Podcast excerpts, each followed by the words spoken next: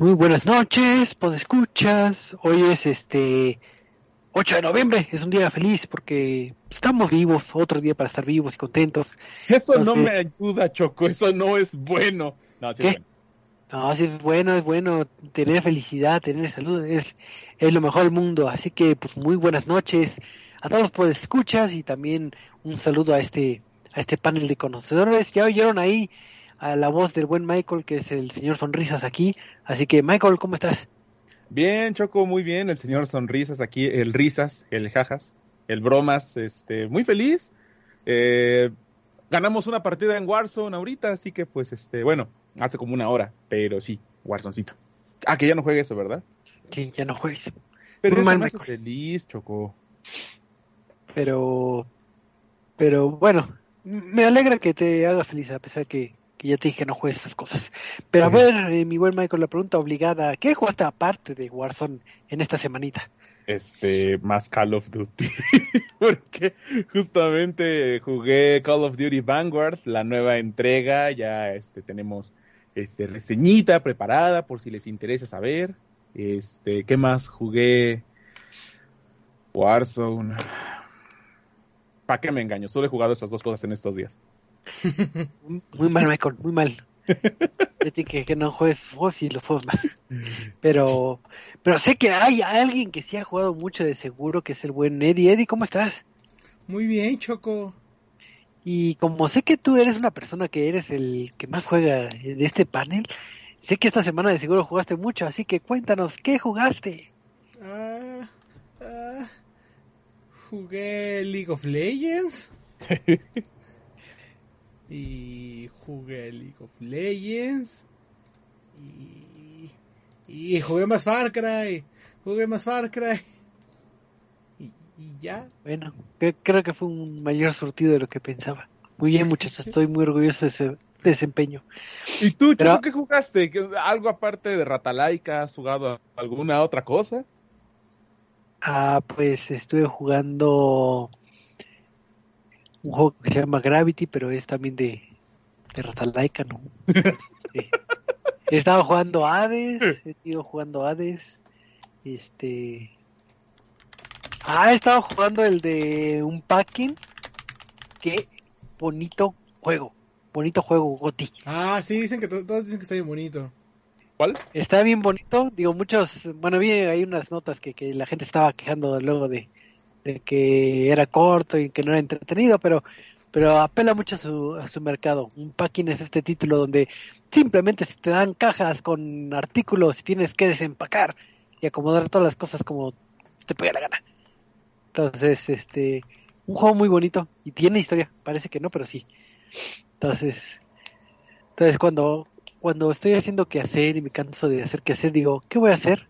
Voy a jugar un packing y voy a acomodar como si acomodara los trastes en la vida real, pero que no quise hacerlo. Entonces me da el sentimiento de culpa y regreso a hacer qué hacer. Entonces se hace un ciclo infinito. Pero bueno. Entonces ahí les recomiendo si están muy ociosos, jueguen el de un packing. Está bonito. Pero pues este pues después de este brevario cultural de lo que hemos jugado esta semana, pues vamos a pasar a las bonitas este noticias de la semana y pues alguien estaba platicando de Call of Duty Vanguard, entonces de seguro debe tener una nota sobre eso. ¿No? Este, no, pero sí te tengo una nota de un juego similar de guerra, bélico, pero filosófico. Ah, es así, como entramos al tema de Metal Gear Solid, un juego creado por Hideo Kojima, por el mejor Hideo Kojima, al Hideo Kojima. Este, ya no está en las tiendas eh, de forma digital y uno se preguntará qué pasó ahí. Y es que eh, anunciaron a través de su cuenta de Twitter, la página de Konami, que iban a retirar todos los juegos que se encontraban de forma digital de Metal Gear Solid para todas las tiendas disponibles. Esto incluye PlayStation 3, Xbox 360 y pues sus, eh, eh, los sistemas en donde se puede reproducir, al menos en Xbox, PC, Nintendo 3DS, PlayStation Vita, vaya de todos los sistemas y principalmente el juego Metal Gear Solid 2 y 3 y creo que Peace Walker no fue tocado, pero ahora, ¿por qué pasó esto exactamente? Pues resulta que, eh, como sabrán los fanáticos de Metal Gear, eh, Kojima utilizaba muchísimas imágenes o filtros de documentales y de productos que justamente hablaban sobre la guerra en este intento de concientizar al jugador de cómo es. Se murió. Se murió. no, Michael, no te mueras. Ya nos dejaste en asco, así que ¿qué va a pasar con los Metal Gears? ¿Quieren saber qué va a suceder? Pues vean, pasa el rato. Entonces, este, pues quién sabe, yo me imagino que por derechos, qué sé yo. Pero en lo que regresa el buen este Michael, este, eh, tú Eddie, ¿qué, ¿qué nos vas a chismear? Eh, sácanos un chisme, chismecito. Eh... ¿Qué les puedo contar? Les puedo platicar que estoy muy contento, muy feliz con el servicio de transmisión de, Nintendo, del cual ya habíamos platicado hace bastante tiempo. Lo estábamos criticando hace una semana, dos semanas creo. No recuerdo bien. Pero la noticia del día de hoy es que pese a todo, pese al precio, pese a las mecánicas, pese a todo lo demás, el servicio de Nintendo Switch Online ya cuenta con más de 32 millones de suscriptores. ¿ok? Incrementando las figuras de acuerdo con el año pasado en el cual se reportaban que tenía alrededor de 26 millones de jugadores. Entonces, eh, eh, pues vaya, más de 32 millones de, de, jugadores en línea que están pagando constantemente por jugar cosas como este. Títulos de Nintendo, Super Nintendo, eh, no se han revelado los números para las nuevas expansiones, eh, pero eh, eh, en total este, se menciona que son más de 32 millones de jugadores eh, para este tipo de, de servicio. Fíjate que siempre pasa lo mismo con lo que es este el mundo de Nintendo muchas veces de que, ah, ¿por qué me está vendiendo el mismo juego? Ah, quejas, quejas, quejas, pero de todas maneras de que quejas, bueno, ya lo compré ya. Así de que lo compro molesto, pero lo compro y lo disfruto. Pero estoy molesto. Entonces creo que es el caso que, que vivimos con, cuando platicamos, como comentabas, eh, en podcasts anteriores, de que estábamos eh, dando nuestra opinión puntual sobre esta esta expansión y el servicio tal cual como de online, pero al final de cuentas eh, sí nos molesta, podemos estar en, co en, concordes, pero no sé cómo me di cuenta, pero ya lo compré y, sí. y ya voy a estar sí. jugando jueguitos viejitos. Y este y, y, esto es bastante curioso porque mientras Nintendo Switch Online tiene 32 millones de suscriptores, eh, se comenta que Xbox a, apenas alcanza los, creo que eran 28 eh, la última cifra, las 23 millones de suscriptores. Eh, ¿En dónde? En, en, abril de este año, de para Game Pass. Ajá. Eh, ah, que vaya, es como el, el, servicio popular y entre comillas al cual se le más o menos este se le acelera, se le, se, se le acerca. ¿Ok? Uh -huh. entonces sí es bastante curioso ver cómo, cómo ha jalado más digo, es más económico, eso sí. Eh, pero vaya, 32 millones no se, no se, eh, no se dicen fácil. Así es. Y digo, y no sé aquí que, que cómo influya tal vez los paquetes familiares, etcétera, pero al final de cuentas, eh, pues es un buen número, contemplando eh, los beneficios que pueden ser un poco eh, escuetos a comparación de otros servicios, pero al final de cuentas hay mucho amor para Nintendo y seguiremos comprando expansiones y servicios online porque porque es Nintendo. Vendarme más Marios. Entonces, pues qué bueno que, que ha llegado esos números y que sean muchísimos más. Pero pues vamos a pasar a, a otra noticia porque el esta semana, bueno, y ahorita está en boca de todos el título que, que pinta para ser Goti, aunque sea de carreras, que es este eh, Forza Horizon 5, uh -huh. que está ambientado en la en el bello y paradisíaco eh, país de México, México. Entonces, eh, ahora sí que es como una carta una carta de amor a la a la fanática tan fiel que siempre ha tenido Xbox en, en, en este país, ¿no? Pero la noticia no es tanto de alabar o criticar o decir si es bueno o no el título de Forza Horizon, sino hablar un poquito de la accesibilidad. Si, si han estado siguiendo los este, podcasts de, de sabrán que en algunos, no me acuerdo en cuál, estuvimos platicando un poquito de ese tema, pero pues, eh, cuando hablamos de accesibilidad, eh, hablamos de mecánicas que están pensadas para las minorías. Llámese eh, gente que sufre, no sé, de daltonismo, gente que le cuesta trabajo leer este, ciertos subtítulos y lo hacen más grandes, etcétera, etcétera. Mecánicas que ya muchos juegos ya la están poniendo por default y es algo que se agradece, digo, a pesar de que sean eh, un sector menor, al final de cuentas el objetivo es que todos puedan este eh, disfrutar de este eh, ¿cómo se llama? de ese maravilloso mundo de los videojuegos. Pero eh, resulta que Forza este en esta última iteración va a implementar obviamente estas características de accesibilidad. Sin embargo, eh, están incorporando una que hasta donde yo recuerdo no la ha tenido ningún videojuego, que es el lenguaje de señas. Entonces, va a haber cierta compatibilidad con el lenguaje de señas americano y el lenguaje de señas británico.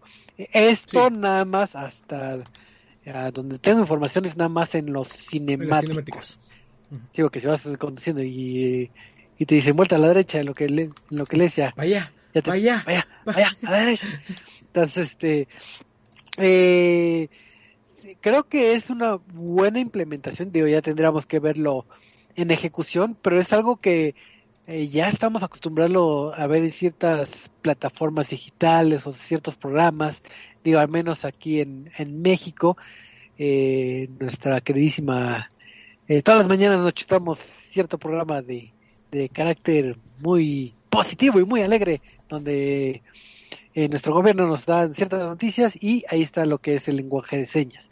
Obviamente lo que eh, tendríamos que, ver es qué tan bien implementado es y si sí es así, cuántos em, estudios podrían seguir eh, esta esta como mecánica, ¿no? Porque ya, como comentábamos, ya se ha incorporado en muchos juegos el daltonismo, eh, lo que es la narración en textos, eh, los subtítulos que lo configures para que tú los veas bien, etcétera. Entonces, creo que es una muy buena eh, implementación. Ahora sí que no la había venido, bueno, no, no, la no la había contemplado que estuviera en un videojuego, pero se agradece bastante. Y pues ya cuando tengamos en nuestras manitas eh, nueva fuerza, pues la activaremos y ya les daremos un poquito de retro. Entonces, tú, Eddie, estás muy orgulloso de, esta implementación, ¿te hace feliz? Eh, me, me, interesa bastante, digo, o sea, eh, vaya, y ahora sí como que hablando desde mi desconocimiento, eh, eh, se me hace interesante esta parte del lenguaje de señas porque, vaya, yo lo pienso como de, eh, en parte los subtítulos están ahí, ¿no? Pero pues también yo no tengo la necesidad de este tipo de, de ayudas este, visuales, eh, eh, porque afortunadamente pues, eh, no sufro de ninguna de estas discapacidades. Pero fuera de que se me haga una, una fuera que se me haga raro, me agrada que más, más Xbox esté interesando más en hacer más accesibles los juegos y es algo que se ha platicado mucho y es algo que, por ejemplo, eh, también le ha aplaudido a Ubisoft con sus diferentes mecánicas de accesibilidad. Eh, pero Xbox estos últimos años ha estado empujando eh, por, por, ir más allá, ¿no? Vaya, desarrolla el control adaptativo. y de hecho, hay una, digo, se habla mucho porque es de, esta porque es algo resonado, pero por ahí vi que también una de las opciones de accesibilidad que tiene Forza es que puedes hacer que el juego vaya más lento. no sé qué tan lento, pero eh, dicen, precisamente para los que, vaya, es un juego rápido de carreras eh, y suena un tanto redundante, eh, pero tiene sentido para la, gente que este, no puede hacer reacciones rápidas o algo, el, alentar el juego para que también lo puedan disfrutar, vaya. entonces me, interesa, yo también quiero ver qué tantas opciones tiene de accesibilidad en Forza, pero por ejemplo, esa del, del lenguaje de señas, eh, vi esta parte de, que el juego lo puede hacer más lento. Y vaya, esperemos que, por ejemplo, eh, eh, a, finales de años en los Game Awards se da un premio al, a quien da más accesibilidad en juegos. Entonces, este.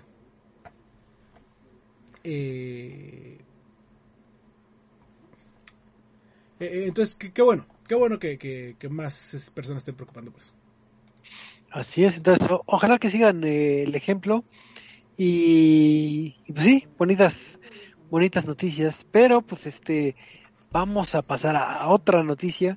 Eh, hace mucho que no he sabido de hackeos ni nada y, hubo una época que todo lo del hacking estaba como de moda y ya, yo creo que ya no pasó nada eh, interesante en ese rubro, salvo que tú tengas alguna noticia de hackers, pero no creo.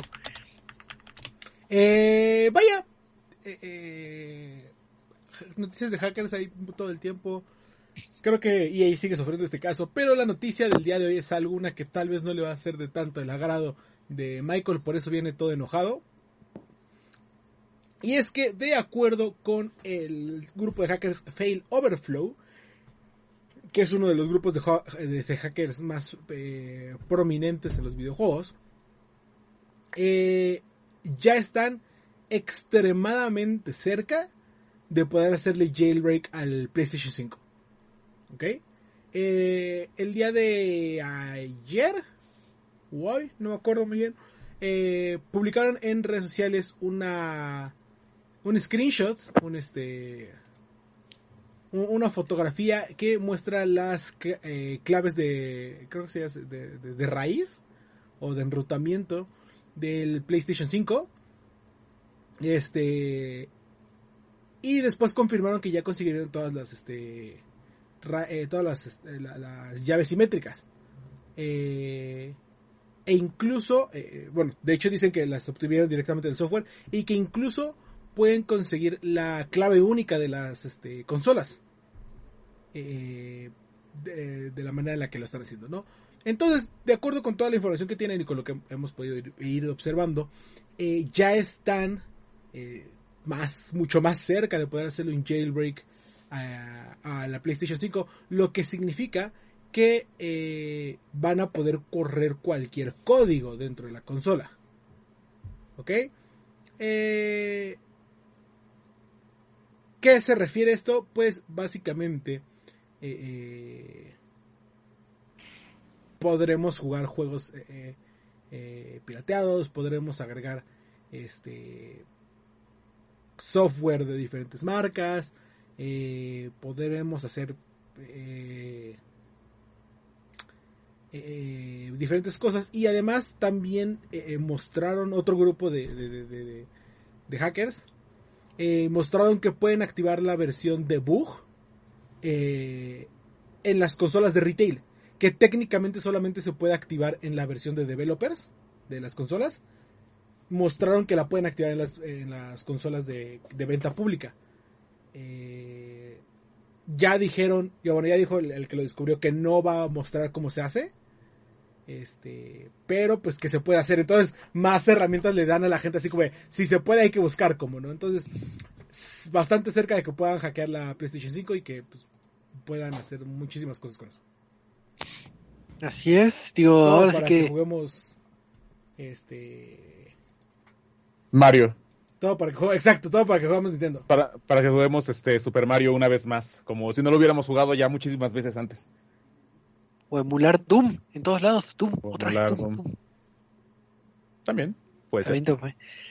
Pues, digo, qué bueno que sean personas hasta la, que, que busquen el aprendizaje, pero no, no, no, no por estos rubros, pero ya si lo logran ya tendremos nuestro PlayStation hechizo, que, tenga Linux y así.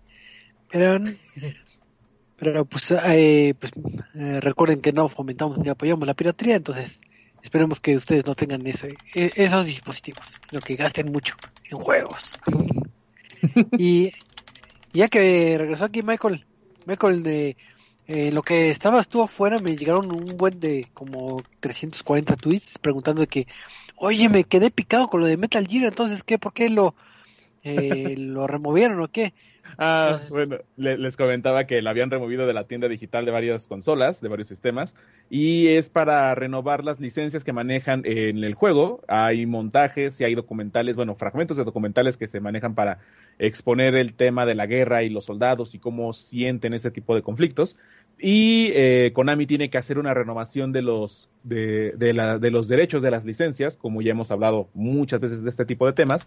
Entonces, la mejor opción que tuvieron ahorita para poder arreglar este tema legal sería retirar los juegos de la tienda por, por un tiempo, pero esto es de forma indefinida. No creo que sea un pretexto justamente para eh, atacar el legado de Kojima, como muchas veces se llegó a pensar.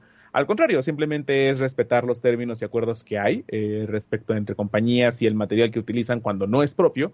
Y pues será cuestión de esperar a ver cuándo eh, vuelven a estar disponibles los juegos para comprarse. Si ya los tienen en físico o en digital, los pueden seguir descargando sin ningún problema. Y si ya los tienen en, en su sistema instalado, si lo tienen digital, no los borren por el momento hasta que ya vuelvan a notificar que esto ya se ha solucionado. No se soluciona. Nunca podré comprar un Metal Gear. Mm, sí, porque los puedes conseguir en físico. En Xbox tienen retrocompatibilidad con el One. En Play 3 están los HD. Y pues si aún tienen un Play 2, si aún logran conservar un Play 2, este también funciona ahí. De manera nativa. ¿Eh? ¿Qué tal? Eh, muy bien. ¿Y tienen alguna noticia adicional? Si no, para pasar a, eh, a la reseñita. Sí. No. Ya. Pues como como bien saben, digo, desde un principio del podcast lo comentamos, el buen Michael se dio a la tarea de jugar sus juegos bélicos que siempre juega y se la pasa jugando y no más reseña de eso porque pues, es Michael. Entonces, Michael, de seguro estás reseñando un Call of Duty. A ver, ¿cuál, cuál de todos es? Este, sí, justamente tenemos la última iteración de Warzone, sí, eh, Warzone, no, Warzone no, eh, ya habrá reseña de esto y ya les explicaré justamente por qué, y tiene que ver con este. Ah, no, justamente ya la, salió la última entrega de Call of Duty, como saben, una entrega anual, eh, siguen con esa tradición, y ahora le toca a la división de Sledgehammer Games desarrollar la siguiente entrega, y regresamos una vez más a la Segunda Guerra Mundial una entrega que ya habían explorado en 2017 y que ahora lo quieren hacer con una nueva perspectiva. Y es así como tenemos Call of Duty Vanguard. Hace un año tuvimos eh, Black Ops Cold War y no fue tan bien recibido por la comunidad por muchísimas fallas que tenía en su multiplayer, en el balanceo de armas, pero sobre todo... Zombies. A mí también me gustó el Zombies, pero es que es, fue curioso porque de, al menos Zombies era muy robusto, pero en multiplayer no había tanta variedad en mapas. Muchos llegaron a mencionar que justamente ya se habían visto todos en la beta, y entonces era así como de, bueno, ¿y qué voy a jugar ahora? Y pues únicamente podías levelear las armas y ya te emocionabas con tus compañeros si es que les gustaba, porque como lo decía, se sentía como una especie de retroceso que habían quitado mecánicas de Modern Warfare del 2019 y pues ya no había como una innovación más. Entonces, ¿qué es lo que hace Vanguard que haya estado en boca de todos y que lo estuvieran esperando desde que se filtró justamente? Como ya saben que también se filtra cada Call of Duty antes de meses. Pues bueno, ¿de qué va Call of Duty Vanguard? En el tiene tres componentes y por primera vez Sledgehammer quiere eh, meterse ya con esa ideología de, zombies, derivada también por parte de Treyarch, pero vayamos por partes. El juego está organizado en campaña, multiplayer y zombies. La campaña seguimos a un equipo de élite conocida como Task Force o Fuerzas Operativas Especiales que se encargan de buscar un proyecto conocido como Proyecto Phoenix que se encuentra en el corazón de la de la Alemania nazi y tienen que detener justamente al, al que se autodenomina el Cuarto Reich para que puedan justamente llegar a un ataque masivo y así ganar la guerra. Como sabemos, eso nunca pasó, pero ahora descubriremos cuál fue la pieza clave para que pudiesen detener a este conflicto bélico y que fue esta fuerza operativa que se volvería una tendencia en los siguientes Call of Duty, o bueno, en los Call of Duty que ya conocemos como Modern Warfare 1, 2 y 3.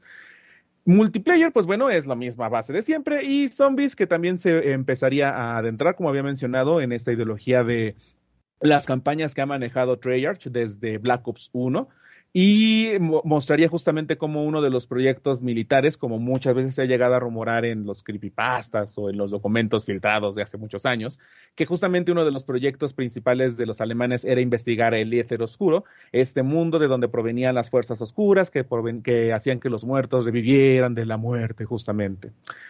Empecemos, vamos por partes justamente. Los muertos de la muerte, es correcto. La campaña. Que la campaña se, eh, se cuenta de, eh, como una anécdota. Estamos viviendo al momento eh, la invasión justamente a Alemania para encontrar estos datos, pero ah, digamos como un mini spoiler, encierran a esta fuerza operativa. Uno dirá, bueno, es que entonces no son muy hábiles, ¿no? Pero justamente ahí es donde empiezas a ver cada uno de estos personajes que se distinguen y se caracterizan por ser únicos en su élite, únicos en su forma de desplegarse en el campo de batalla y cada uno tiene una característica distintiva. justamente en cada uno de los capítulos que vamos a tener, vamos a explorar eh, a estos personajes y sus habilidades y cómo se desarrollan en un entorno. Por ejemplo, tenemos a una, a, una francotiradora eh, conocida como Polina, que fue como uno de los personajes más eh, a los que vaya, se les dio como más realce o eh, prioridad en lo que es la publicidad de Call of Duty. Eh, este personaje tiene segmentos eh, de campo abierto justamente para poder aprovechar sus habilidades como francotiradora, pero también tiene una habilidad para poder moverse más rápido y escalar paredes, cosa que por ejemplo el personaje principal Arthur Kingsley no tiene. Pero él al ser el líder, sus segmentos de campaña le van a permitir dar órdenes e indicar dónde va a ser el ataque eh, para poder avanzar justamente en las trincheras o en las infiltraciones. Cada uno de estos personajes eh, va a tener esa característica única y, por ejemplo, tendremos otro en donde se eh, tiene una especie de focus, como ya muchas veces se ha llegado a hacer alusión a los juegos de Batman del modo detective. Así podremos ver a los enemigos en el mapa y el tiempo hasta se va a ralentizar para que tus tiros sean precisos y puedas eh, justamente cruzar toda esta zona de conflicto. Tenemos otro personaje que es más escurridizo, pero más lento, pero de igual manera más explosivo, pues él puede llegar a tener todas las granadas que se han llegado a ver en el juego. Eh, las vas a poder utilizar al mismo tiempo sin tener la necesidad de cambiar cada una de estas. Y justamente van a aprovecharse sus habilidades y no vamos a encontrar ningún otro segmento eh, en cada personaje para aprovechar, digamos, otra habilidad. O sea, nunca vamos a ver con Arthur una zona en donde puedas escalar, eh, vaya, eh, o infiltrarte, y con Polina nunca vamos a encontrar un segmento en donde puedas aprovechar cada una de las granadas. O sea, todos estos segmentos están estrictamente diseñados para que sean explotados los potenciales de, de estos operadores. Algo que hace la campaña ahora es que no se siente tan épica como las campañas clásicas de los Call of Duty. Muchas veces la comunidad se ha quejado y ha mostrado eh, pues su lo poco interesante que les parece la campaña porque ya no es como las historias que teníamos con Soap McTavish, con John Price, con Ghost, o sea, ya no tenemos estos operadores icónicos. No me vas a hacer llorar en este programa. ¿eh? Te voy a hacer llorar en este programa porque Ghost desaparece desafortunadamente, pero este, todos recordamos a este héroe legendario querido Ghost, pero lo que hace la campaña es que ahora es un poquito más heroica desde que se anunció de forma oficial a través de un evento de Warzone, se mostró que eh, te lo ponían como un, no como un Activision presenta, no como un Sledgehammer Games presenta, no, te lo ponían como Call of Duty presenta. Y creo que esto tiene que ver muchísimo con lo que llegó a ser en el cine, el universo cinematográfico de Marvel, que es establecer una especie de universo compartido en donde ya todas las cosas tuvieran un solo camino y contaran diferentes historias relacionadas en una misma línea de tiempo. Algo que, por ejemplo, Modern Warfare hacía eh, al mismo tiempo con Black Ops es que no compartían nada de historia. Lo único que lo diferenciábamos es que Modern Warfare es el conflicto a gran escala y Black Ops son justamente las operaciones encubiertas del gobierno de los Estados Unidos, pero no tenía ninguna relación en sí. Y a partir de Modern Warfare de 2019 y con la implementación de Warzone, lo que empiezan a hacer es crear un gran universo que se contó a través de Black Ops Cold War y que le da una justificación del por qué están ocurriendo las cosas. Entonces lo que hacen aquí con Vanguard es explicarte el por qué una fuerza operativa como el 141 es tan importante y por qué justamente van agarrando a cada uno de estos soldados. Lo malo de esto justamente es que al ser tan heroica la campaña, no hay algo que de verdad te haga sentir eh, importante o especial. Y eso es algo que sí me gustó muchísimo en Black Ops Cold War, que a pesar de que tú podías acompañarte de personajes como Adler, eh, un personaje icónico ya a esas alturas, al final tú eras alguien quien lo acompañaba y quien podía decidir partes de la historia importantes que podrían ser a un final canónico o no canónico. Y aquí no, aquí ya estás jugando con alguien que tiene un perfil, que no sufre o algo como extremadamente con lo que te puedas empatizar al personaje y pues solamente es más como una campaña palomera. No es una mala campaña, es una... Y desafortunadamente también ya tenemos una tendencia de campañas cortas y rápidas. Eh, en la que nada más disfrutarás como la secuencia y la historia de guerra y cómo se llevan bien y, oh, sí, este, vamos a acabar con todos estos nazis, con todos estos crowds, como le dicen en inglés. Entonces, no es una mala campaña, pero sí se siente que ya no están explorando algo que de verdad los haga sentir de una forma épica o algo que lo hagas de forma memorable hay unas referencias eh, a, justamente a la parte de zombies y es ahí donde dices, ah, bueno, aquí como que ya empiezan a develarse varias cosas. Y es que justamente eh, Call of Duty lo que ya está haciendo es al modelo también de Destiny, convertirse en un juego como servicio y que ya, como había mencionado, todo lo que te empiecen a contar se va a empezar a contar a través de las diferentes temporadas que vamos a ir teniendo. Entonces, seguramente cuando salga la primera temporada, de, que va a ser en diciembre, eh, vamos a empezar a ver una historia derivada de lo que fue de la campaña y ahí es donde se va a empezar a explicar muchísimo más cosas. Ahora, vámonos al apartado de zombies, que eh, también llegó a generar un poco de ruido en la comunidad.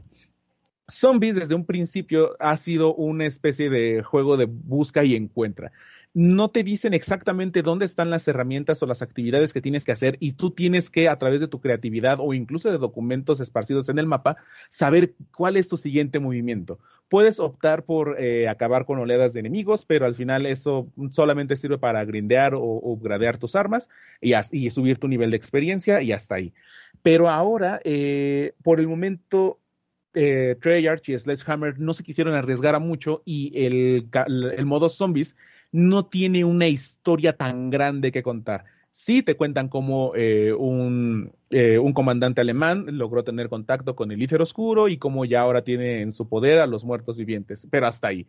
No hay easter eggs, que también se le conocen así a, los, las actividades de zombies, y lo único que vas a ir haciendo es entrar en portales ah, para hacer diferentes tareas, como resistir en una zona y acabar con tantos enemigos, juntar... Eh, runas para que también puedas avanzar en el mapa y así ir desbloqueando diferentes áreas de la zona principal. Y pues lo mismo, upgradear tus armas, eh, llevarlas para mejorarlas y que tengan mayor, eh, mayor potencia de tiro, mayor capacidad de munición pero eh, hay cosas que van faltando justamente de lo que ha hecho Zombies, algo tan emblemático como las armas en la pared, que las puedes ir comprando con los puntos que vayas bajando. No, tus armas no cambian a un camuflaje especial cuando vas upgradeándolas con un aditamento conocido como Pack Punch. Entonces, eh, ¿se ha sentido como una limitante? Hasta cierto punto, sí pero también se ha reportado que el juego va a empezar a tener contenido más adelante, así que no se preocupen en ese sentido, no, no es que el juego se sienta como muy corto, porque al final también puedes llegar a, enfocarte, por ejemplo, en sacar los camuflajes y ya cuando salgan las historias principales podrán enfocarse en acabarlas y en poder utilizarla con amigos. Eh, pueden jugar hasta cuatro personas al mismo tiempo, puede ser con, a, pantalla dividida también entre dos. Y, ah, no, pero en ese momento creo que no hay pantalla dividida. Sí, esas más bien es en los, en los zombies anteriores, perdón. Solamente se puede jugar entre cuatro personas y puedes jugar con amigos o puedes jugar con gente random. Pero pues lo importante en ese tipo de juegos es la comunicación. Y ahora vámonos al modo multiplayer, que de hecho, eh, como en todos los Call of Duty, es el que más se resalta. Y a mí me gustó muchísimo más este multiplayer que el de Black Ops Cold War. Cuando tú seleccionabas un modo multiplayer en los anteriores, podías seleccionar si era de el clásico 6 contra 6 o habían opciones en las que te permitían tener hasta 10 o 12 jugadores, 12 contra 12, 10 contra 10. Pero eh, tenías que seleccionarlo forzosamente en el menú, de, en el filtro de, de los modos de juego y así podrías tener un deathmatch, que es el modo clásico de 6 contra 6 o de 10 contra 10. Y aquí tienen un filtro especial que se divide a través de cuatro tipos de, de diferentes. Eh, modos de juego. En el modo táctico, eh, puedes llegar a jugar en un mapa variado del juego, que el juego ahorita tiene 16 mapas multiplayer y 4 mapas especiales para otros tipos de modos de juego. Pero en esos ya puedes seleccionar cuántas personas vas a tener al momento de enfrentarte para que no sea un enfrentamiento tan agresivo. Es decir, si tú quieres un combate más tradicional, puedes seleccionar el modo táctico o el modo de asalto que van a tener entre 6 o 10 jugadores. Pero si eliges el modo Blitz, es ahí donde vas a poder tener a 12 o hasta 16 jugadores en pantalla peleando entre cada equipo y se vuelve un desmadre completamente. Y me gusta muchísimo más porque se siente como ya un auténtico conflicto militar o un conflicto bélico todos los demás Call of Duty se han sentido como pues muy controlados dentro de lo que se puede llegar a hacer, pero cuando llegas a obtener el modo Blitz con los 16 jugadores se vuelve un desmadre total y pues explosiones por un lado, disparos por otro, eh, llaman soporte para que hayan morteros o ataques aéreos o ataquen a través de aviones y pues se vuelve un gran desmadre, pero se vuelve bastante divertido. Eh, tenemos los modos tradicionales de juego como Deathmatch, que son, eh, vaya, equipos contra equipos, dominación, tres puntos en el mapa, baja confirmada, que es eh, cada que haces una baja, recoges una placa del soldado y pues se van añadiendo puntos.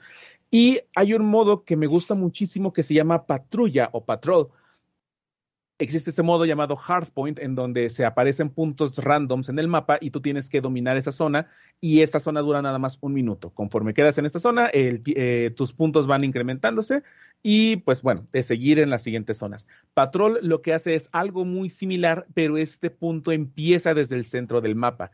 Una vez que eh, cualquiera de, los, de las facciones tome el punto, empieza a avanzar y recorrer por todo el mapa para que pues tú lo vayas defendiendo o atacándolo dependiendo de la situación. Y también se vuelve un caos bastante divertido, pero me pareció una gran implementación que pues mm, sí le hacía muchísima falta en variedad al mapa de juego y de hecho se convirtió en mi modo favorito hasta ahora. Le añadieron también una especie de Battle Royale derivado conocido como King of Hill, que ya también habíamos hablado en el alfa que se había jugado hace unos meses. Eh, son ocho equipos, bueno, ocho dúos, o ya también añadieron el modo tríos, en donde se reparten a través de un gran coliseo dividido en mapas, eh, dividido en secciones, perdón, y se van enfrentando los dos, los dúos o los tríos, y van realizando bajas al, equipo contrario. Si tú te quedas con la oportunidad, y esas bajas van quitándole puntos de reaparición, y una vez que termina el modo de juego, que también dura un minuto, eh, digamos, tenías tú 20 oportunidades de revivir, pero te quedaste con 12, te van a enfrentar contra otro equipo que posiblemente tenga 16 puntos de reaparición y pues tú tienes que acabar con ellos antes de que justamente acaben contigo. Y pues se van eliminando los equipos y al final pues se enfrenta uno, bueno, un equipo contra equipo. Y pues las armas se van eh, obteniendo de forma aleatoria en una tienda a través de pausas que se hacen entre rondas. Puedes obtener perks, puedes obtener habilidades y las tienes que ir comprando con dinero que vas juntando a través de las bajas y a través de las victorias que vayas haciendo. Entonces, pregunta, pregunta, ahorita que estás hablando de compra de armas, ¿existe microtransacciones? Habrán microtransacciones como en todos los Call of Duty, pero no afectan como tal eh, al modo de juego porque pues son más que nada elementos cosméticos. O sea, no te preocupes por eso. Aquí aunque digan que es pay to win, porque siempre hay muchas personas que dicen, es que estas cosas son pay to win, no, no, no, no, no, es pay pero to win. Pero Warzone era pay to win. Ah, no es pay to win. Y yo lo comprobé muchísimas veces que eso no es pay to win. Pero Tú compraste muchas veces y perdiste, así que no es pay to win. no, sí, de hecho sí lo puedo comprobar que justamente... Y la compré por error. Luego contaré esa anécdota. Eh, ah, algo también que me gustó muchísimo y es que las armas se convirtieron en un nivel de personalización extremo. Me voy a extender un poco con esto, pero es que de verdad me gusta cómo lo manejaron ahora. Cada arma, eh, desde Modern Warfare del 2019, podías modificar 5 de 7 objetos disponibles dentro de tu misma arma. Barril, cañones, empuñaduras, empuñaduras traseras, culata, miras y láser. Si tú querías que tu arma se apuntara más rápido, pues utilizabas los láseres o las empuñaduras correctas, pero eso hacía que tu potencia de tiro fuera menor. Y al contrario, si querías que tu arma fuera un un bólido que pueda acabar con tus enemigos, pues vas a hacer que el arma sea más pesada, pero y vas a perder movilidad y velocidad de apuntado. Las cosas cambian aquí en Vanguard, porque ahora tus armas pueden llegar a tener 10 objetos de personalización y puedes ah, obtenerlos todos, o sea, puedes equiparlos todos. Aquí no hay limitantes. Aquí tú quieres los 10, órale, papi. Si quieres hasta con aguacate los ponemos. Pero es que me sorprende porque incluso en los multiplayers convencionales podías seleccionar un solo un tipo de cargador. O sea, podías elegir si tenía tu cargador tradicional en los rifles de asalto, digamos 30 balas, o podías expandirlo a 50 o 60. O podías tener 32 balas, pero con un calibre diferente, o 10 balas con un calibre mayor, y, como había mencionado, va cambiando eso respecto a la potencia del arma. Y aquí puedes seleccionar desde el cargador que puede llegar a tener más balas o menos balas, y, la, y el tipo de munición, y cada una de estas mejoras va a influir en el arma, y me gusta muchísimo más porque algo que eh, se pasaba muchísimo en Modern Warfare y en Black Ops Cold War y en Warzone es que siempre existían las famosas armas meta, estas armas que tenían el mismo tipo de attachment y iban a ser siempre las mismas. No importaba qué arma ibas a encontrar, si encontrabas una Kilo, una M4 o una M13, siempre ibas a tener las mismas armas con los mismos attachments. Y aquí no, aquí sí le dan una mayor eh, nivel de personalidad y personalización porque no vas a encontrar la misma arma con los otros. Sí, vas a encontrar armas meta, pero lo más divertido de eso es que puedes obtener, por ejemplo, municiones eh, que reducen el sonido de, tus disparos o que tengan mayor calibre, pero vas a poder tenerlos en cargadores de menor o mayor cantidad. Y bueno, al menos eso es entre las municiones, porque también puedes obtener mejoras para recargar más rápido las armas, para poder tener mayor concentración. Cosas que normalmente eran perks o habilidades especiales de los operadores, ahora pueden ser eh, personalizados de mejor manera y de forma única, y eso también me gusta bastante.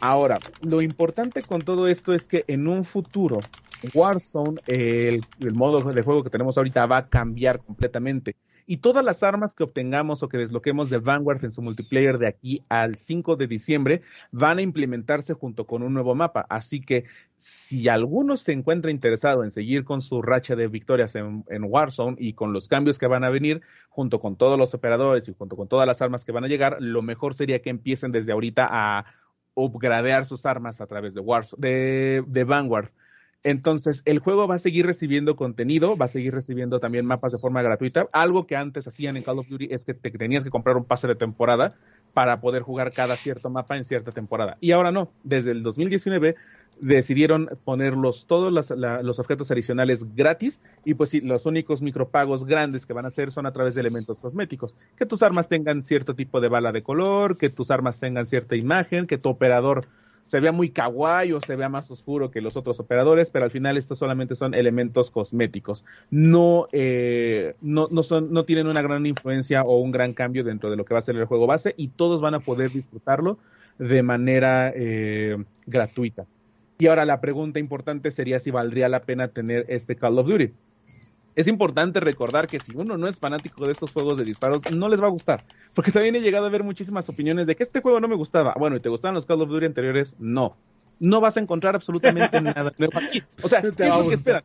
O sea, no, no, no les van a gustar y seamos muy honestos, porque pues es lo mismo de siempre y se van muy a la segura, al menos en la campaña, y esperan que la comunidad de zombies se mantenga muy atenta a lo que va a llegar a futuras actualizaciones, que al parecer va a ser a partir de enero.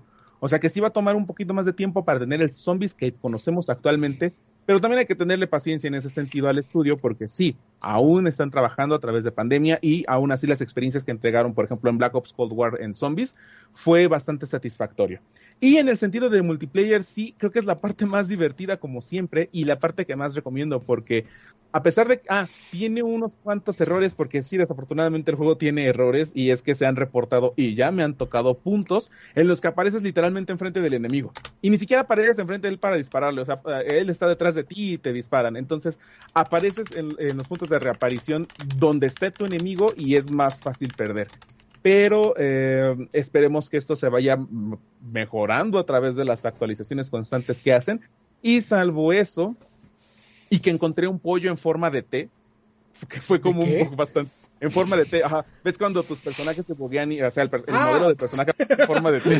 Y un pollo en forma de T y no pude evitar reírme. Yo, nada más vi el, el, video del tanquecito atropellando a todos. Ah, ah, tenemos un tanquecito que también es muy real. Ah, y también es muy importante decirlo entiendo que les parezca raro que haya un tanquecito a control remoto en la Segunda Guerra Mundial. Es Call of Duty. Y, y, el chiste de esto no es ser tan real. ¿Quieres realismo? Battlefield. Y justamente va a salir Battlefield, pero pues no es el caso. Aquí ya es una guerra un poquito más controlada, es en escenarios más controlados y al menos se vuelve bastante divertido y sobre todo si tienes amigos con los cuales jugar. De lo contrario, pues iba a ser muy complicado el encontrar un balance entre la diversión y entre pues lo agresivo que puedes llegar a ser como jugador y desafortunadamente también tienes, bueno, para los que son nuevos, el famosísimo Skill Based Matchmaking, esta función que te permite eh, jugar con personas de tu nivel, está un poco desbalanceado. Para los que ya están acostumbrados a este tipo de juegos, bueno, ya sabrán a lo que se tienen. Y posiblemente les cueste un poquito de trabajo si van entrando pues, a, su primer Call of Duty, pero créanme que es muy divertido y es muy rápido de aprender y es muy intuitivo. No soy, en un caso particular, yo no soy bueno con los snipers eh, en ningún juego y en este sí, pero es justamente porque es muy accesible y es muy fácil. Entonces, si yo recomiendo eh, Call of Duty Vanguard en este momento, sí, sí lo recomiendo.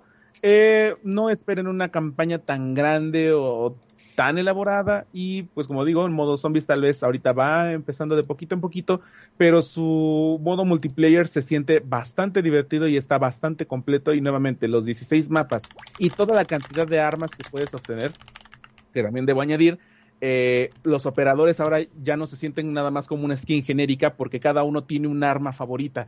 Y esta arma, digamos, eh, nuevamente, a esta Polina, la, la, francotiradora, si tú llevas un sniper vas a tener mayor puntos de experiencia tanto para tu arma como para tu personaje y tu progreso en el desarrollo del juego. Así que eh, cada uno va a tener un arma predilecta y con eso vas a poder ganar mayor experiencia. Así que le están dando un poquito más de interés para que el jugador eh, desbloquee más cosas con todos los operadores y no sea nada más un, ah, un skin cada operador tiene un nivel y van desbloqueando objetos cosméticos, objetos como um, voces que tienen que o comandos de voz cuando hacen alguna baja o cuando capturan algún punto y también eso ayuda a que cada personalización de personaje sea única en su tipo. Así que pues sí, por la parte de multiplayer entrega muchísimo más de lo que podría haber entregado Black Ops Cold War o incluso en su momento Modern Warfare. Maneja estas implementaciones que Modern Warfare de 2019 llegó a entregar y pues sí, considero que este es un juego que a los fanáticos les va a poder gustar. Y pues, si es así, nos estaremos viendo en el campo de batalla. Eh, pregunta. Respuesta. Eh, esto ya es como opinión personal. Digo, no soy muy fanático ni conocer de, la franquicia. Salud. Salud. Pero eh, creo que mi apreciación así como usuario así casual que, pasa por la vida este que Call of Duty se ha hecho de un nombre por dos este franquicias o subfranquicias que es Black Ops y lo que es Modern Warfare. Cuando te venden un Modern Warfare ya sabes qué esperar cuando tienes un Black Ops ya sabes qué, eh, qué esperar. Inclusive ya con el nombre eh, eh eh, digamos que ya sabes sobre qué línea va. Vanguard tiene algo para hacer un nombre que se hiciera como franquicia, que digas, ah, ¿sabes qué? Tienes tu sello propio para que salga Vanguard este 2, Vanguard 8, con X o Y en nombre, o pasará un poquito desapercibido en el sentido de que han habido varios Call of Duty con otro nombre que pues, han pasado sin pena ni gloria, que ni me acuerdo cómo, cómo se llaman. Nada más ubico Black Ops y Modern Warfare. Pues de hecho sí son como los más famosos y, de hecho está muy interesante la pregunta. Porque considero que se va a mantener en su misma línea de Segunda Guerra Mundial y que es como la, el capítulo más genérico en no solo en este, sino en todos los shooters. Creo que más va a perdurar por la parte de personalización que te había comentado de las armas o de los operadores mismos o del modo de juego pero creo que sí va a tener elementos que van a poder perdurar y eso se, lee a través de los mapas.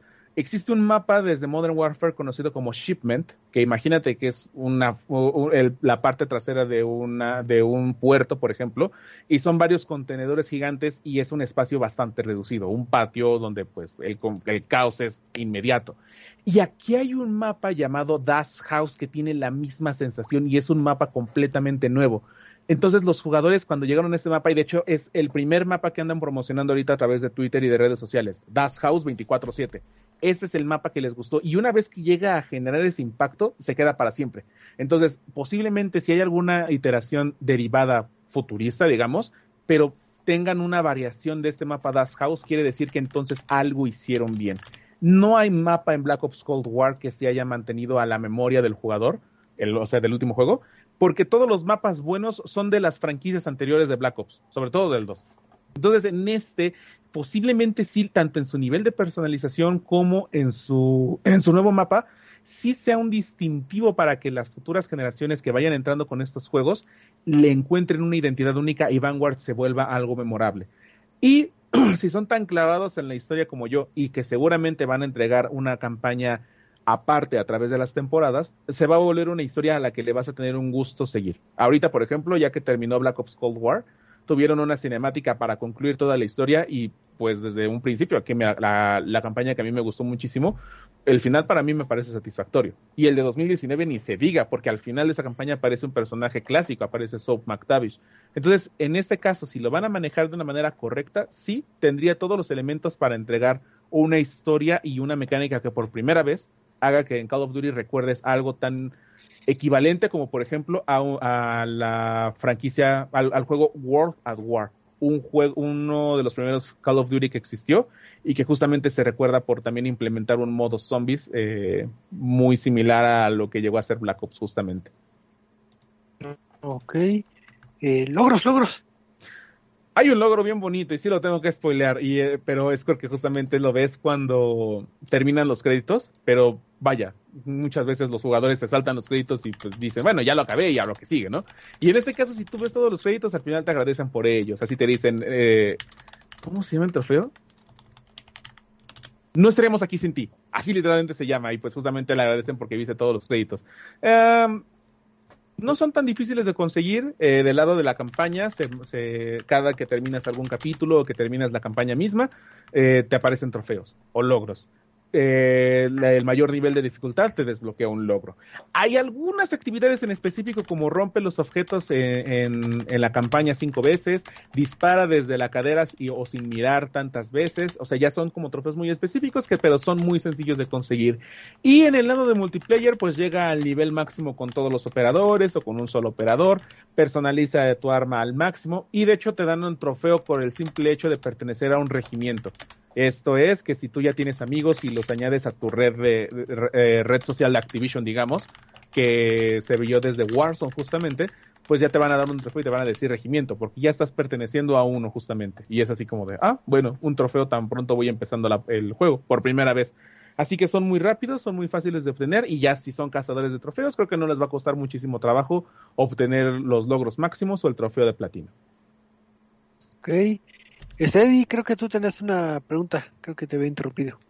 No. Eh, nos quedamos por ahí. Este Kid nos decía que le gustó más eh, esta campaña que las de World War 2. Que era básicamente lo que también comentabas, ¿no? De que, a algunos les gustó más una que otra. Sí, y es que, por ejemplo, World War 2, eh, ahí tú tomabas el papel de un soldado, eh, soldado genérico, tenía su personalidad y todo, pero ahí nada más repetías los mismos cursos de la historia, o sea, el día de Normandía, ah, porque por ejemplo, Normandía, todos conocemos el desembarco, famosísimo, y bueno, eso ya lo hemos visto repetido en muchísimos juegos de guerra, y en este caso, en el día D, tú lo ves, pero desde otra perspectiva, y ahora lo que tú tienes que hacer es hacer, destruir, por ejemplo, los morteros que, eh, atacaban a, los batallones aéreos. Entonces ya no lo estás viendo desde la clásica desembarco en playa, ya lo ves desde la selva y en otro lugar. Entonces sí, eh, se vuelve un poquito más heroico, como lo mencionaba, se vuelve más épico en el sentido de, oh, sí, somos los héroes y sabemos que vamos a ganar y hasta ahí. Entonces sí, tal vez menos épica como los de Modern Warfare, pero no por eso no deja de ser disfrutable en ese sentido.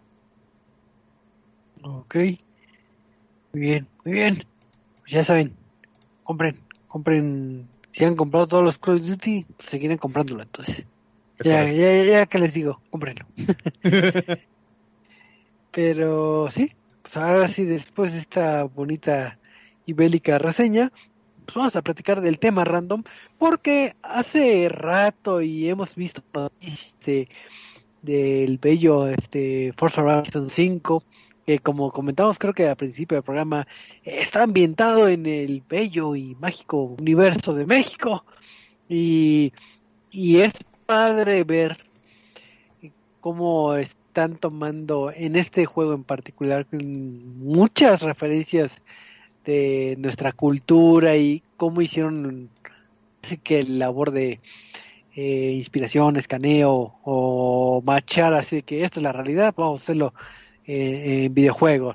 Y es padre, digo, ojalá que cuando estén jugando este título eh, disfruten de los distintos parajes que tiene que ofrecer este título. Hay el ya sonado que es este eh, Guanajuato, lo que vendría siendo este Los Cabos, lo que vendría siendo ahí en Quintana Roo, este Uxmal, creo que hay algunas referencias de, de Tula, este, entonces hicieron un trabajo muy muy coqueto, y ya estaremos de seguro más minuciosamente checando así de que, ah, voy a ver si está el vendedor de tamales ahí en una esquina.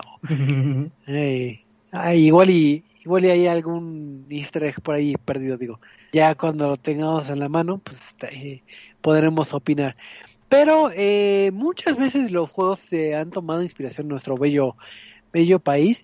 Entonces ahorita es recordar un poquito algunos títulos donde han tenido ciertas referencias a nuestra cultura, a nuestras ubicaciones y también el, el wish list que siempre hubiéramos querido que oye hubiera estado bien padre que que si hubieran ido no sé a Acapulco ahí a la quebrada y la hubieran escaneado y, y ahí los niños ahí en, en la, esta playa no no me acuerdo cómo se llama ahí en Acapulco que están todos atascados pero este o diamante.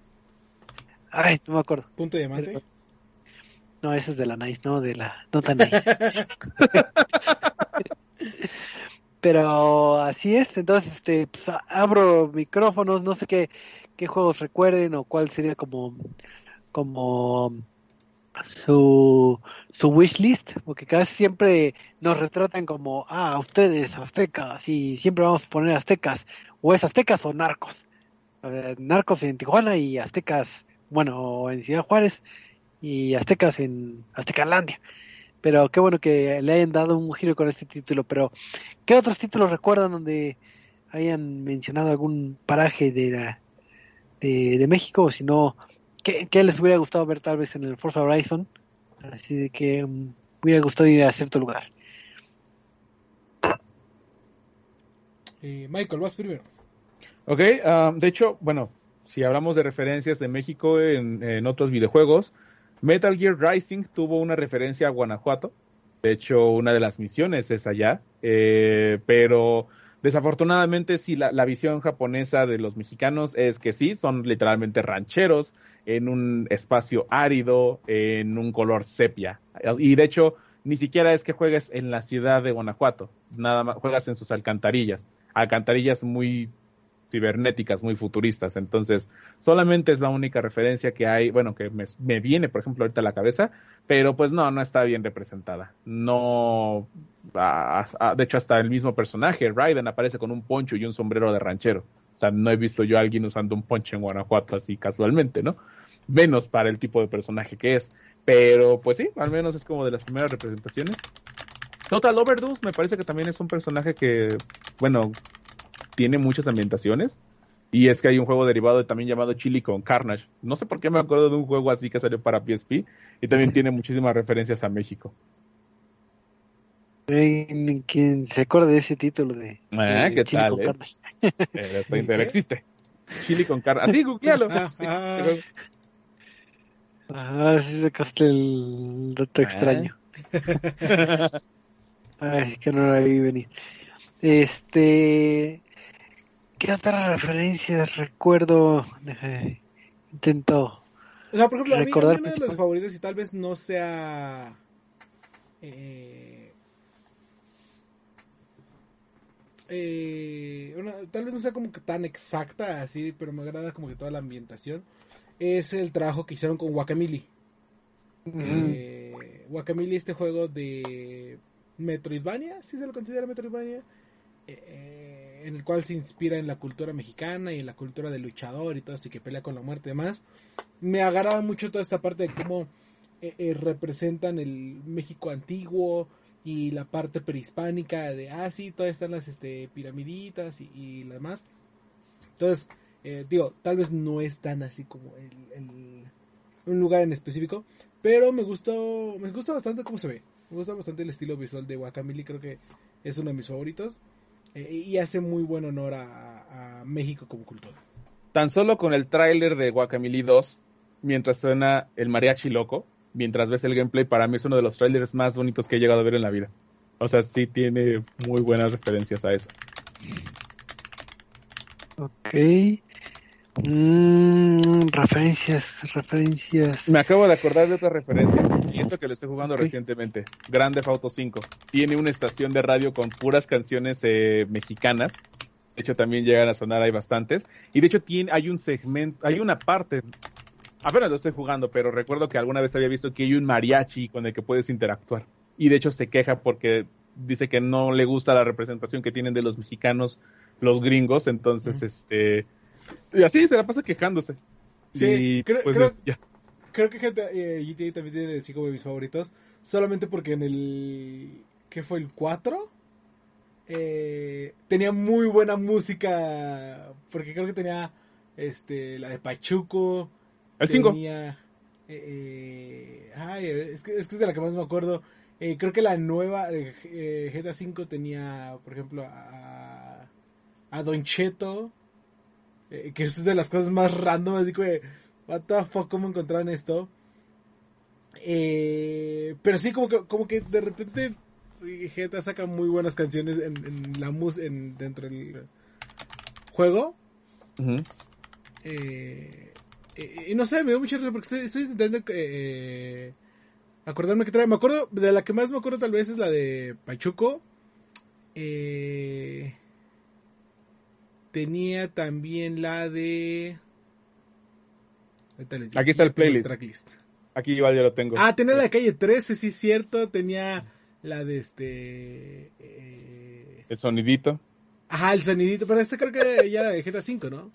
Ah, no, ajá, ese es GTA 5. Porque de hecho el Pachuco es de GTA 5 también. Ah, es de GTA 5, pensé que era de GTA 3. No, es GTA 5.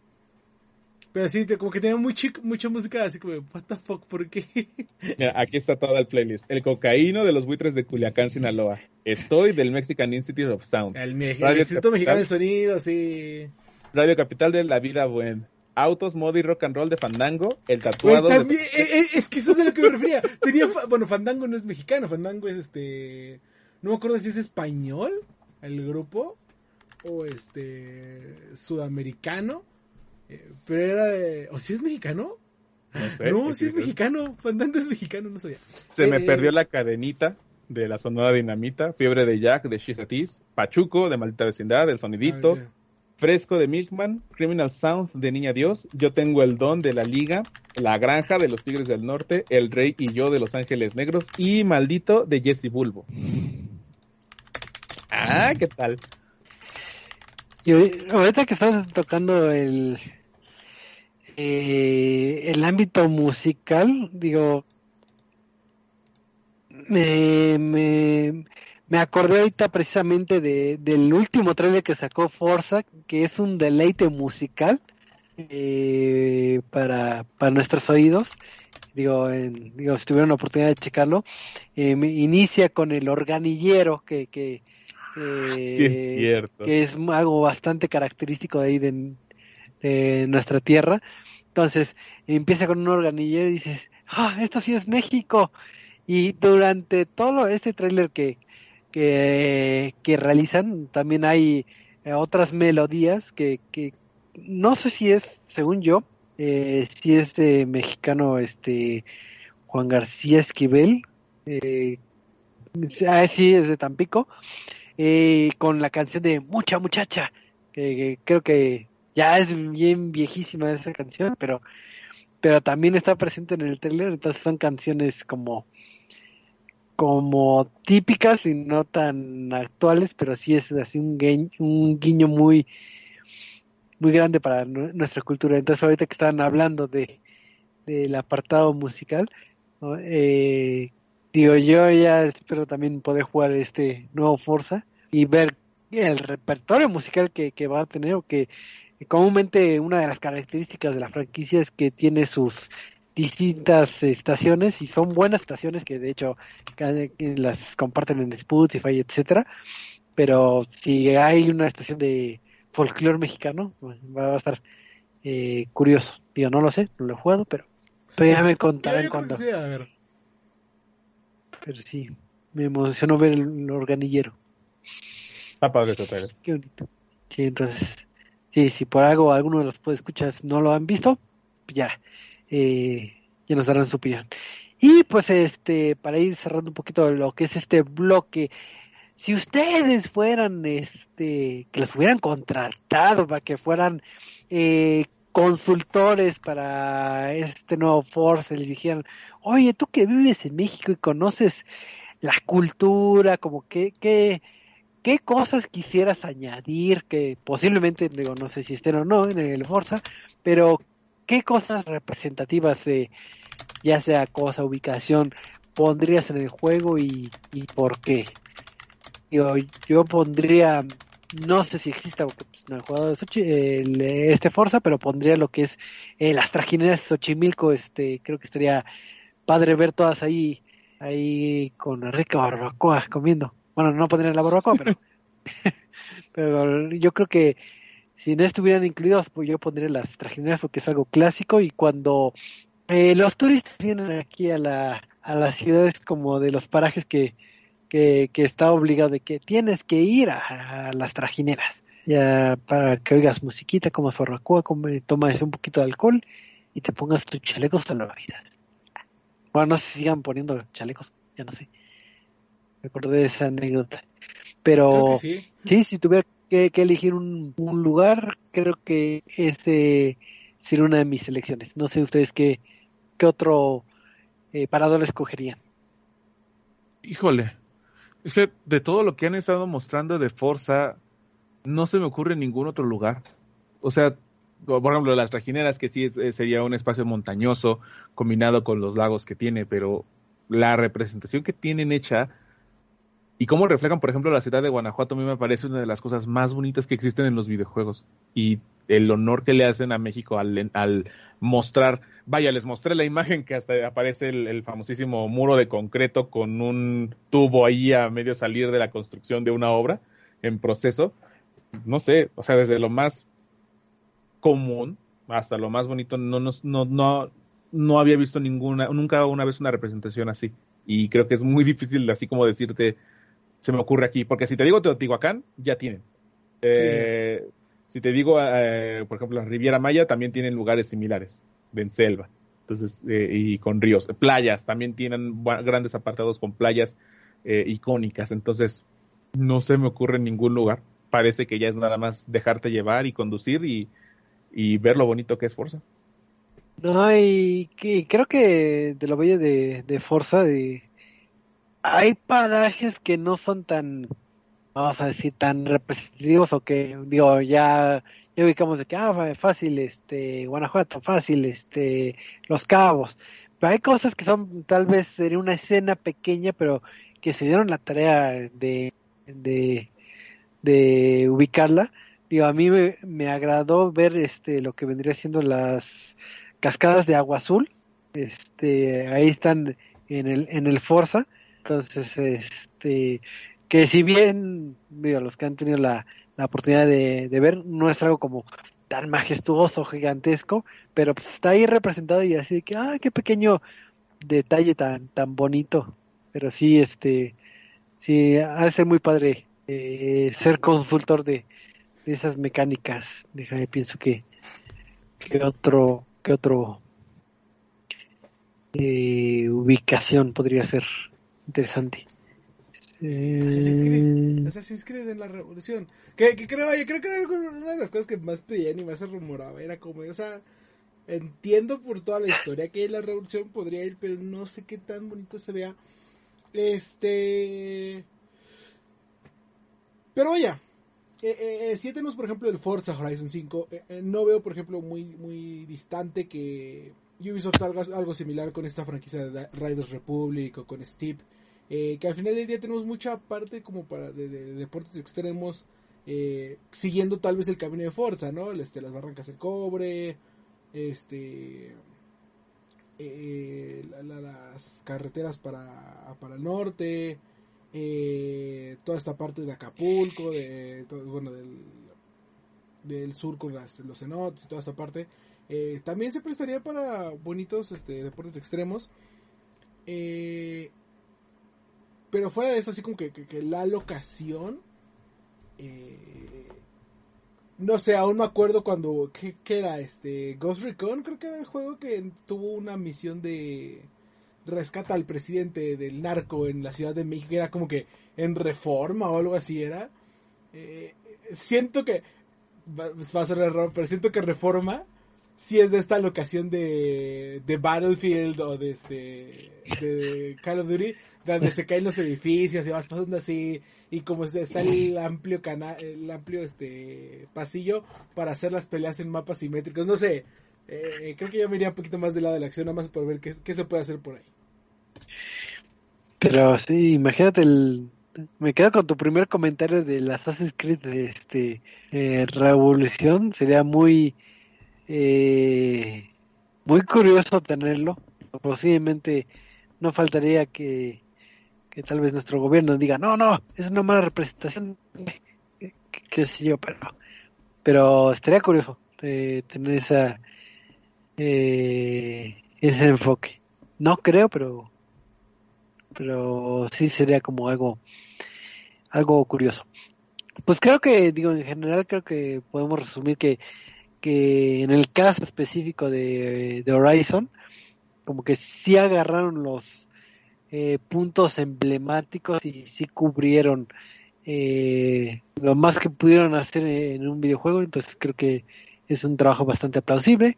Ya en su momento platicaremos ya de lleno de, de este título, entonces eh, pues estamos a unos días de, de, ese lanzamiento, entonces si ustedes son usuarios de Game Pass, pues ya saben que, que ya pueden hacer la, la predescarga para que ya esté listo el día de lanzamiento y ya se pongan a jugar y, y, nos pasen imágenes de, detalles curiosos de, de, esta fuerza. Pero pues este ya, ya vi la hora, ya, ya hace sueñito, entonces vamos a despedirnos. Así que Michael, tus despedidas y no sé por qué Michael, muteado. muteado. Estoy muteado, maldita sea. No sé cómo me muté. Bueno, ah, decía, muchas gracias por acompañarnos y que iba a comentar que abiertamente, así como la mejor recomendación que puedo hacerles ahorita es que si tienen la oportunidad de jugar Forza, jueguen Forza. Creo que es la cosa más bonita que nos ha pasado ahorita en Xbox. Y pues muchísimas gracias por acompañarnos. Recuerden que estamos también en Twitter y en nuestro sitio oficial, arroba RZMX y en RZMX.reviews, donde podrán leer eh, noticias, eh, reseñas, notas y de hecho también ahí pondré la reseña de Cotcito eh, más detallada y con algunos detalles que me faltó mencionar. Pero les va a gustar. Así es, muchas gracias por tu tiempo y tu sabiduría en el mundo de, de los Call of Duty. Este, Eddie, eh, ¿Va a haber este algo el jueves en especial o todo es tranquilo?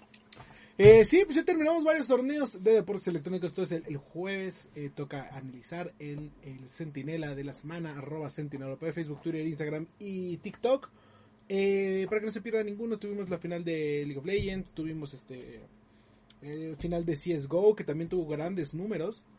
Eh, por ahí apenas está haciendo como que terminó de hacer el recuento, entonces esperen los números oficiales de ver qué tanto eh, pegaron en este cierre los esports y nos preparamos para eh, eh, nos preparamos para lo que es el, campeonato mundial de Valorant a final de año, así que no se lo pierdan. Así es, pues muchísimas gracias, este por tu tiempo, Eddie ya, ya, ya después nos contarás más del mundo de los esports, pero eh, gracias también a todos los que nos acompañaron en este bonito programita. Recuerden que todos los lunes este platicamos un poquito del mundo de los videojuegos.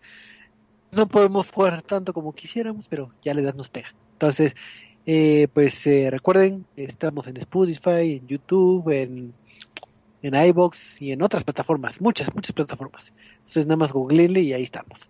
Entonces, pues muchas gracias por su tiempo y nos estamos viendo. Hasta la próxima. Bye bye. Adiós. Adiós. Uy, compren, gasten, concha, concha, concha mexicana. Oh.